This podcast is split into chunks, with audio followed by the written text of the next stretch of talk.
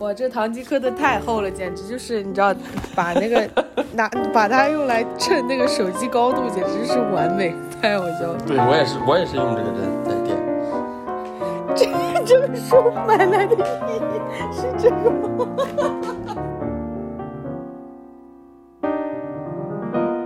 这样说起来，这个 evolution 和现在这个内卷其实完全不一样，因为我们说现在内卷是指我们所谓都市人的工作生活非常固化、非常就是难以难以突破的一种非常激烈的竞争状态，其实是跟原来的意思有点相反的。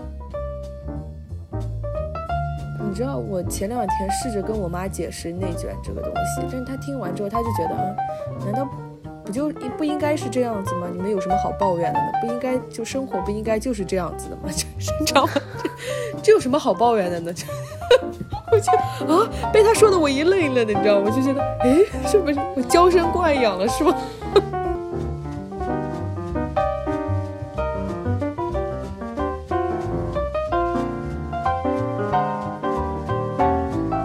OK，Hello，听友们，大家好，欢迎来到第四期的离散边界 Royal with Cheese。呃，我们的中文名字想好了，然后我们叫离散边界，就是离散是离离散的离散的离散。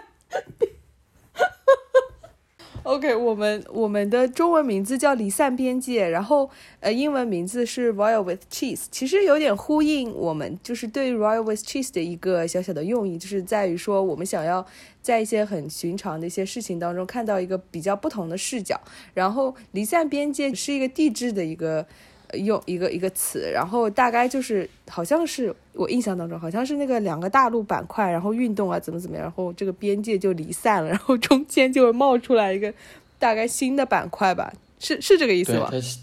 对，它在那个呃离就是相离的板块中间会有缝隙嘛，然后缝隙会被新的所谓地下呃熔岩就是重重新填充，然后产生一个新的。呃，所谓模糊的一个边界，就是对，因为大陆的边大陆板块的边界不是完全封死的嘛。对对对，所以，我我们希望，就是我们的这个离散边界 r i v e s Cheese 这档播客节目也 maybe 可以成为这个一个就新出来的这个小小板块，就是可以在一些很固定然后很 solid 的存在之中，好像有一个小小的新的新鲜新鲜的东西吧。嗯嗯嗯。然后先再自我介绍一下吧，我是感冒已经好了的阿金，大家好。大家好，我是阿木。然后感冒终于好了，感冒终于好了，哎天，太感动了。嗯。我们今天要聊的聊的两部片子，一部是《日本之耻》，然后另外一部是《浮生一日》。然后其实它这个《浮生一日》是有两个两两季，相当于。然后我们这两季其实，在本期节目当中都会提到。然后今天我们想要围绕的主题是，呃，最近非常非常非常火的一个词叫内卷。嗯，你不得说一下内卷的词的来源？对对，内卷其实是一个学术词，然后它是由那个一个人类学家的名字，我查我看一下，我我其实还为了这个专门下载了这个 下载了很多 journal，虽然我论文，对的，反正一位人类学家吧，他在研究印度尼西亚的水稻的时候，呃，首次用了这个这一个所谓术语叫 evolution，就对应那个进化的 evolution，evolution。然后就讲，其实很多时候精耕细作，其实精耕细作以及贫穷的一个关系吧，有点相当于精耕细作的这种水稻化的内卷的生产，并没有带来一个社会的 evolution。就是它 evolution 是指当地的那个水稻的呃种植，呃为什么要讲这个水稻种植呢？其实说它爪哇岛嘛，就爪哇岛为什么没有像周围的其他的一些岛屿国家一样，就是实现机械或者是呃，现代化的生产，是因为爪哇岛的那个，呃，首首先水稻种植，就东南亚水稻种植嘛，水稻种植是非常靠那个人力的，就是基本上算是一种，呃，你人干的越多，你的收获也就越多的一种一种一种劳动。然后爪哇岛就是产生了这样一种平衡，就是当地的人和水稻种植产生了一个所谓动态的一个平衡，然后这种平衡下去之后是一个非常稳定的一种状态，就是它也不是很困难，也但是也不是说特别进步，就正好大家很适应的那样的一个状态，所以它也没有说产生那种更进一步工业化的那种呃进步的契机，所以就一直是以这样的方式去。运作在当时那个时代啊，那应该是好几十年前了，上个世纪的事情。所以是 involution。当然这样说起来，这个 involution 和现在这个内卷其实完全不一样。因为我们说现在内卷是指我们所谓都市人的工作生活非常固化，非常就是难以难以突破的一种非常激烈的竞争状态。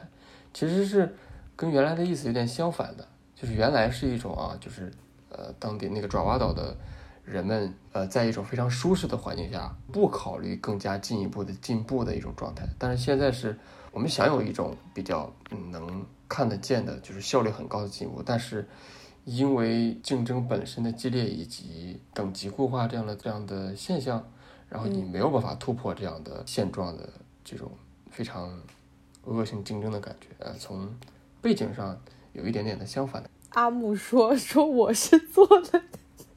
做了资料的人，结果阿木一个人讲讲讲讲讲讲的很详细，打脸，你知道吗？啪啪打脸，太好笑。因为我怕你又说长难句，你知道吧？你你又说一堆长难句，大家又开始说听不懂了，烦死了。嗯，我对，就对对对，如果对我现在要控制一句话讲。”不超过十个字的句子，嗯，然后我们拉回来就说这个怎么从原来这个内卷就适合日本支持这个应该算纪录片吧，它应该不算是电影。其实《浮生一日》和《日本支持》都不是电影，应该都算纪录片的一种形式。介绍一下《日本支持》这部影片到底是讲什么？因为可能很多人还没有就是听过或者说看过这个这个这个片子。然后《日本支持》其实是讲了。对，二零一八年拍摄，然后是讲了当时其实应该是海内外都蛮火的这么一个女性维权的个故事。当然，如果你关注这个话题的话，应该是多多少少应该会有略有耳闻。然后他讲的是，嗯，这个日本的一个记者，女性记者叫伊藤诗织，然后她当时被，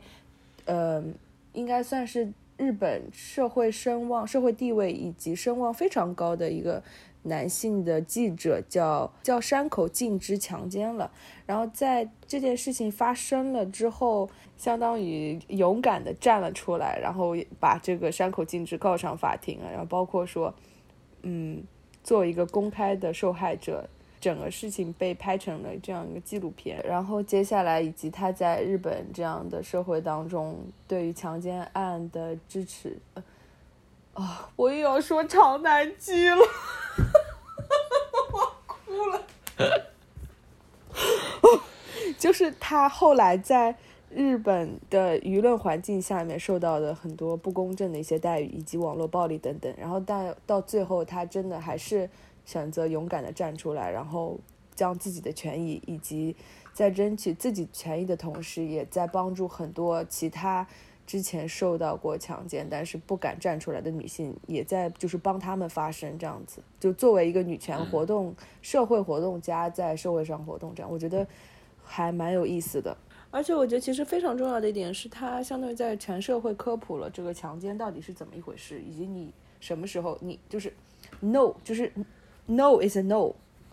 这个概念。因为好像在影片当中，其实这点我真的印象特别深刻。他说。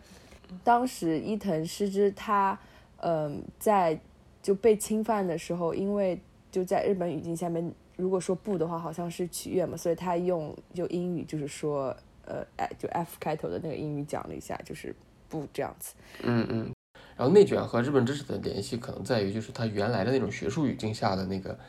意思，在日本的这种所谓在性平等以及社会进步的这种状态，就是他。就是男女之间的关，就那个男女之间的性别的呃平等状态，可能陷入了一种像爪哇岛的那种水稻种植一样的一种感觉，嗯的那种情况，就是他们他们很难进步，但是目前的社会的这种状态又是让所有人，就是不不能说所有人，应该说大部分人都还是偏满意的一个状态，所以就这个性别平等这个进步的空间就进步空间肯定是有，但是进步的这个契机就非常非常的渺茫的感觉，就像水稻怎么种都可以出来，我们就不需要再去做工业化的事情一样。对，然后。然后我觉得，其实刚刚阿木他讲了，就是日本支持这件事情，以及内卷这个学术词它本身的含义，以及他们之间的对应关系之后，嗯，我感觉内卷其实在现在的社会，以及特别是在中国的网络语境下面，好像发生了一个比较不一样的一个改变，就是现在大家对内卷的一个非学术的看法，就是内卷好像是意味着一种。呃，看不到尽头的恶性竞争，以及是有一种只肯定一种社会可能性的这样的一个资源，呃，这样的一个恶性竞争吧，相当于就好像是说很多小孩，很多家长对孩子的培养，就好像只是只承认说我必须要去那个学校，一定要去那个学校，就是反而不是说呃，其实我的小孩也有可能以后可以去做别的事情。刚刚阿木他讲了这个日本支持这部影片对照，就是内卷这个词本来的在农业社会的这个意义之后，我觉得当我们把这部片子和现在修正过的这个内卷的这个概念对比之后，其实会发现一个也挺有意思的一个一个想法，也不算一个想法，就是一个一个观点吧。因为我在这个片子里面印象当中特别深刻的一个镜头是在。呃，其中有一个女议员，呃，评价那个失之的这个案子的时候，她就在，她就是批评了他这样的做法嘛，她就觉得女性就应该是怎么怎么样，就非常非常的传统以及非常男权信仰者的一套说辞，对对对，对。然后这样子让我觉得哇，这这都行吗？这太夸张了吧你？然后这点其实，当把这个观点和这个修正过后的“内卷”的这个词联系起来之后，就好像是一个。大家以及像和这个女议员一样的女性们，她们好像就是有一点点在参与这个男权价值观主导的这个一个内卷的那内卷的活动，就是互相竞争，说啊谁比谁更遵从女德，然后谁比谁更加会服侍丈夫，啊，会更加的更好的维护。男权的利益，这样给我感觉是这样子。然后失之就好像他跳出来，他就说不，我不要参加你们这个根本就没有尽头的这种无，不会带来任何社会进步的这种竞争。然后他说哦，我要相当于推，也不算是推翻吧，他就相当于带着这个社会横向发展，发展出一种不同的可能性。他说啊，在这个不同的可能性里面，不就是不，然后。就不能强奸，然后也女性、男性对于女性也不能有这种不太好的行为吧。嗯，包括片子当中之前在片子比较前面一部分，呃，也放了一些社会上面对一对那个失之的这个行为的一些看法，包括一些电台的女主持人啊，怎么怎么样，都是觉得就是以一种嘲笑的语气，会觉得他简直就是异想天开，简直就是他在扮演一个。假的受害者，他只是想要让自己活，或者是想要谋求一些自己的利益的时候，我看到他们讲这些话，我有点难以置信。就是，天哪，这个是怎么样才会讲出这些话？就是，就还有一个挺有意思的现象，就是在很多的语境当中，任何一个女权主义者都有非常大的可能性会被认为是一个嗯欢乐破坏者，就是 joy joy killer。或者 trouble maker 这样子，然后我觉得这件事情如果放在就是内卷的这个话题上面，当然这是我我的一点脑洞的联想吧，就是我觉得，嗯，很多时候当特别是像失之，他有点是跳脱出这种社会唯一可能性的这样的一个人，以及他做的很多行为都已经是打破了说，这就是这是我们唯一以及是非常长久运行的这个机制的这样的一个人，然后其实。这个纪录片给我们展示出来的一个一面，就是当你作为这样的人的时候，嗯，一个是真的是需要勇气的，第二个，它整个过程会让人比较不太舒服，特别不舒服。其实这有点就是呼应了你之前所说的这个，呃，内卷它在农业社会里面非常原本的这个学术意义，就是大家其实本来都是在一个比较舒适的这个成这呃发展，也不算发展吧，就是社会的呃存在这种，对对对对对状况之中，可能任何一个打破这个比较舒适的现状的人会比较困难。但是我觉得这两个需要区别的一个点在于说，很可能。之前的农业社会里面，大家都比较舒适的情况是真实，大家都比较舒适的。但是，在日本的这个社会当中，很多时候并不是真的大家都很舒适，只不过我不舒服，我不说而已。他们对于受害者前来做咨询啊，或者前来呃寻求帮助的过程以及步骤的繁琐之类的，其实有点展现说为什么大家不想去这个，而且我机制的这种不健全。对啊，以及而且他后来还给了一个数据，就是讲了说，呃，呃，就基本上其实是有很多的人都经历过这件事情的。那你把这两个数据其实一对比，其实有给我感觉有那么一点点那个意思。但是再再次声明，就因为我们没有做过任何的第三方或者是独立的数据调查，所以我们其实谈论的一些数据以及发现的一些点，都是局限在这部片子影片提供的信息之内的。嗯。除去了刚才我们说的那那个可能不确定的一些点啊，影片给了一个非常确定的一个点，就是他后来不是有一个学者请他去做演讲嘛，然后他在课堂课堂上不是做了一个小调查，对我觉得那种那个调查其实挺有意思，就是他有问他应该是男女都有问，所以说就是问你觉得怎么样算是同意，就是男女之间发生发生关系的这个界限一样，你怎么样算同意？其实有有人说，比如说有亲吻就算同意，但有的可能会觉得喝醉了就同意，就算同意。嗯嗯。而且还好像数据还挺高的，应该是百分之十还是十一来着，我记得。就是我觉得这个应该是，呃，最有趣的是这个就是正常的一些大学生们，他们对男女之间的这个关系的这个距离感是怎么界定的？就是嗯嗯，咱抛开所谓社会制度上的一些问题，比如说法律规定啊，或者说是。整体言论环境啊，就是每个人心里所想的的这个边界的这个呃范围，我觉得从这个小调查里可以有一点点的这个角度可以去看到，就是很多人其实就可能会觉得喝醉了就算是一种认同或者一种同意，就很这是让我非常吃惊的一点。对我其实你知道，我前两天看了一本书叫。男性的衰落还是什么？我一个朋友推荐我我看的是那个轮椅大学的校长写的一本书，然后它里面其实讲到了，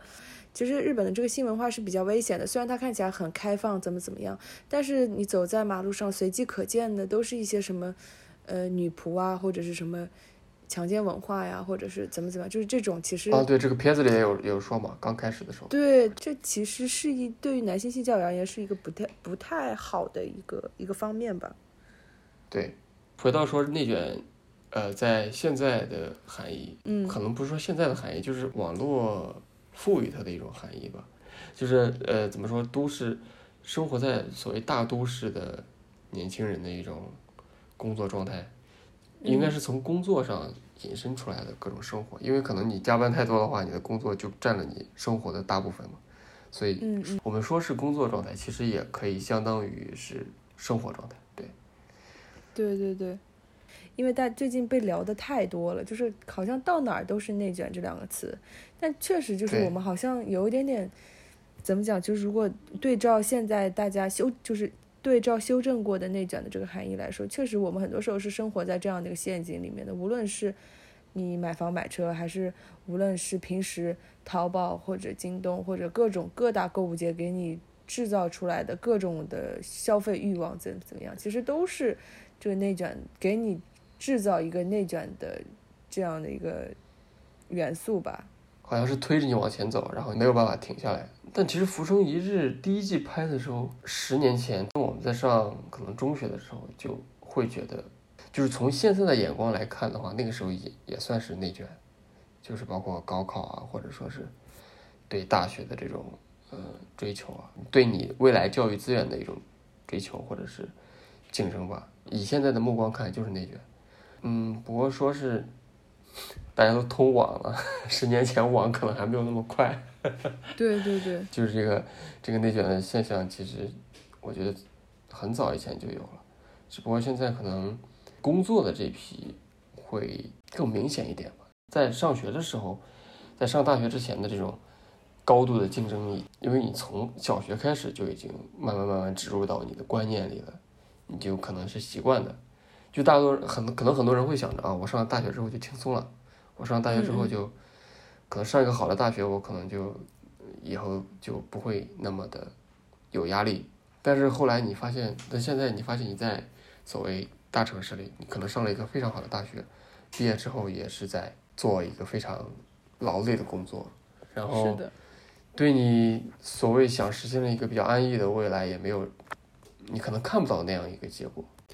对，我觉得对，而且其实一直都是，我感觉其实一直都是家长和老师就跟你讲说啊，你中考考完了就轻松，然后你高考考完，特别是高考，高考考完大学你就轻松了，怎样怎样。但其实我觉得这其实怎么说，一方面是他们用来激你的一种谎言。第二个可能很多时候真的是一种信息差，就是嗯，家长我们家长那一辈没有，但其实你知道，我前两天试着跟我妈解释内卷这个东西，但是她听完之后，她就觉得，嗯，难道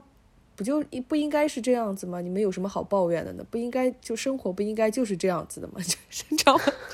这有什么好抱怨的呢？就 我就啊，被他说的我一愣一愣的，你知道，我就觉得，诶，是不是我娇生惯养了，是吗？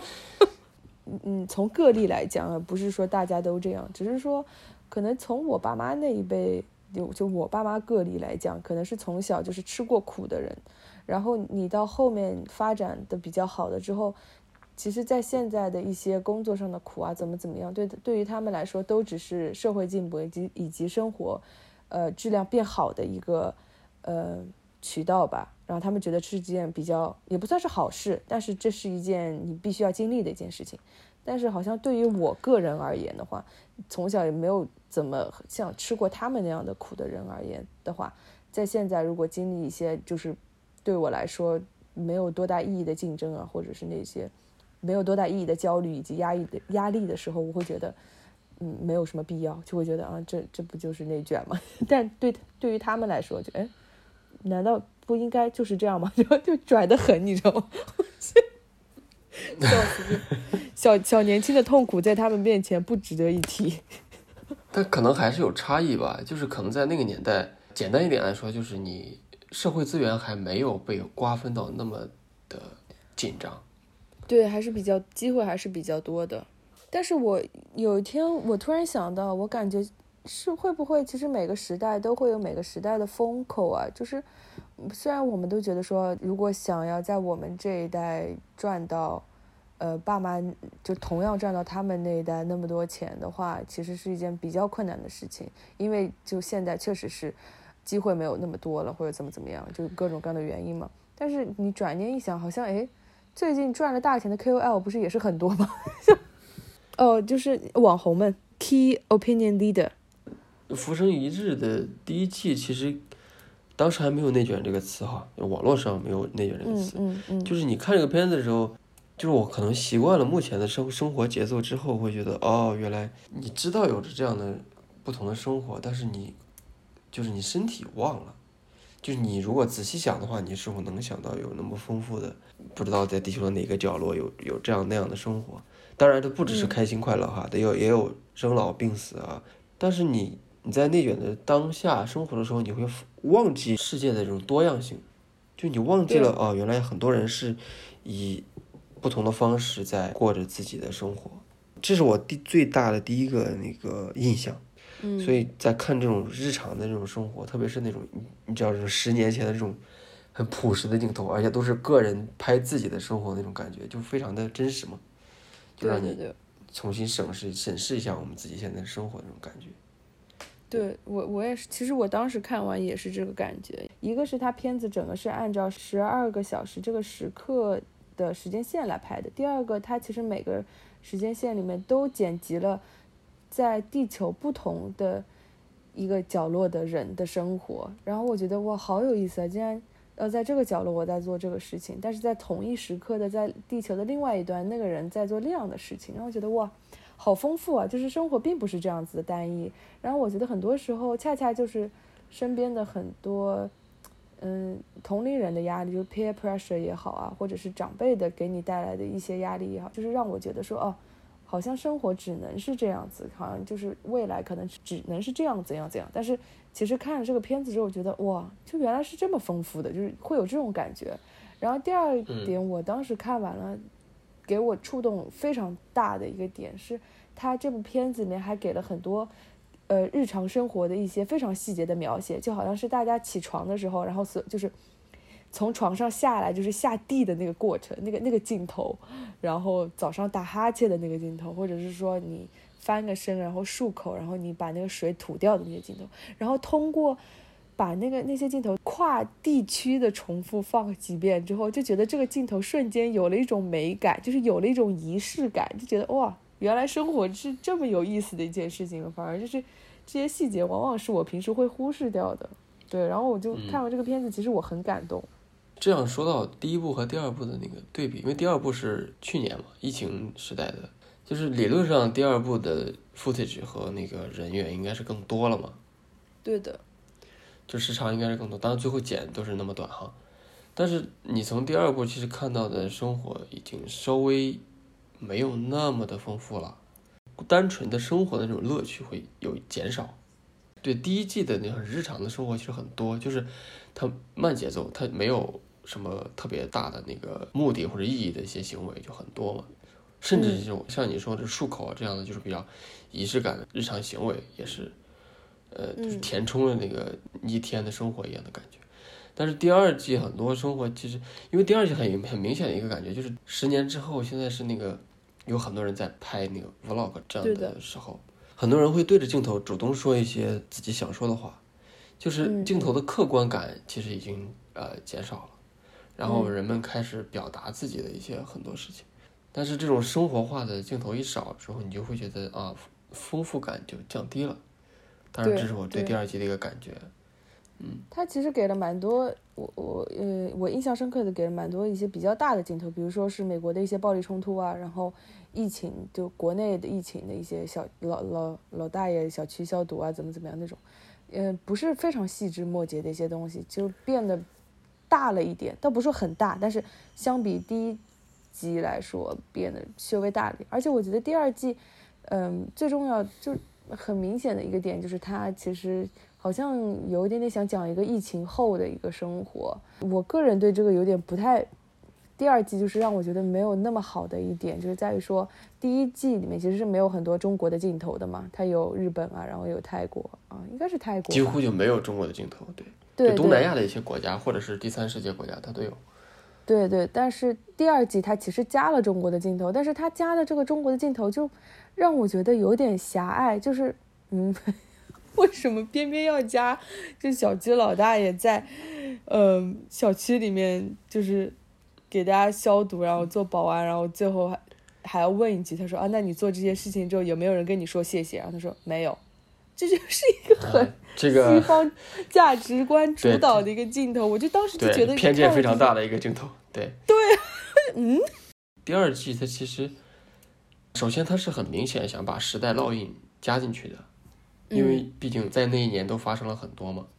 嗯，但是他这种时代烙印，他又带着非常主观的角度给剪进去，对的，就非常的不友好。就其实没有第一季拍的那么好。他这个剪辑还不只是这样的问题，因为他第二季就像我我之前跟你说过，他一天的这个感觉啊，其实没有第一季剪的那么好。嗯嗯嗯，你可能刚开始的时候啊，包括早上起来那个那几个镜头还还挺明显，全世界各地的人们的活动他都有拍嘛，这还是比较明显。但是好像过了中午之后，就有点混乱了。他好像是有有用那个就是拍火车那个那个人的那个线，因为那个人人要拍，他要拍七个火车的那个那个 vlog，就是他把这个他拍七个火车剪到了这。这个第二季是一整个片子的七个时间点嘛，但是你也很你也能看到它最后的两三个是第五来第六第七个就直接就放一块儿了，就好像剪到最后，剪到最后剪辑师不想干了一样，然后就 糊弄了 糊弄了事，而且没有第一季最后的那个蛮奇怪，嗯，对第一季最后的那个结尾我觉得非常好，那第二季就非常匆匆的就结束了。而且第一季的配乐也配的很，就是配的很好，说实话。嗯嗯。回到我们想聊的内卷的这个话题来，其实也就是像我之前我们讲的，就是《浮生一日》，不管它第二集虽然可能差强人意吧，但是这两部片子好像给我们对于内卷的讨论带来的启发是说，它这影片通过影片传达出来的整个丰富的生活，然后这种多维的嗯多维的生活方式，让我们觉得说啊。原来不只是仅有这么一种可能，就是不只是仅有这么一种有点像钻牛角尖一样的这种内卷的发展方式，可能还有其他的多维度的，然后我们可以去探索一下，甚至说我们可以去想象一下，呃，是不是就适合我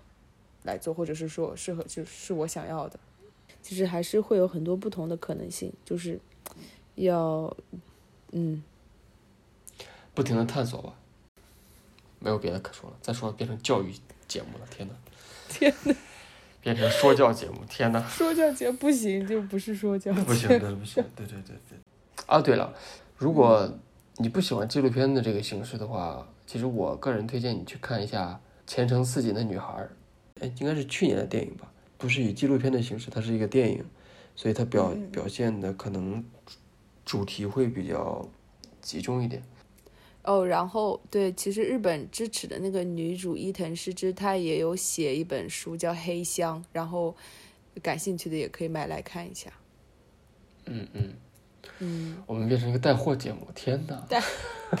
不错呀。那本期节目先就录到这里啦。呃，大家对这两部影片以及对我们谈论的内容有任何呃同意或不同意或？有其他更好玩的想法，欢迎在评论区告诉我们。呃，在说拜拜之前，要告诉大家的是，呃，我们在小宇宙 APP 上面也同步上线了，同时在微信公众号平台搜索“离散边界 Royal with Cheese” 也能找到我们的公众号。然后欢迎大家订阅我们的微信号，来看更多的节目相关的消息以及我们的文字内容。先就拜拜啦，拜拜。拜拜，拜拜。Aliye, galaba, digomba.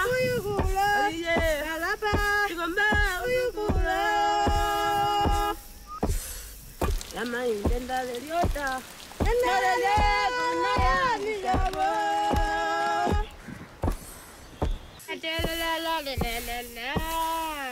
la.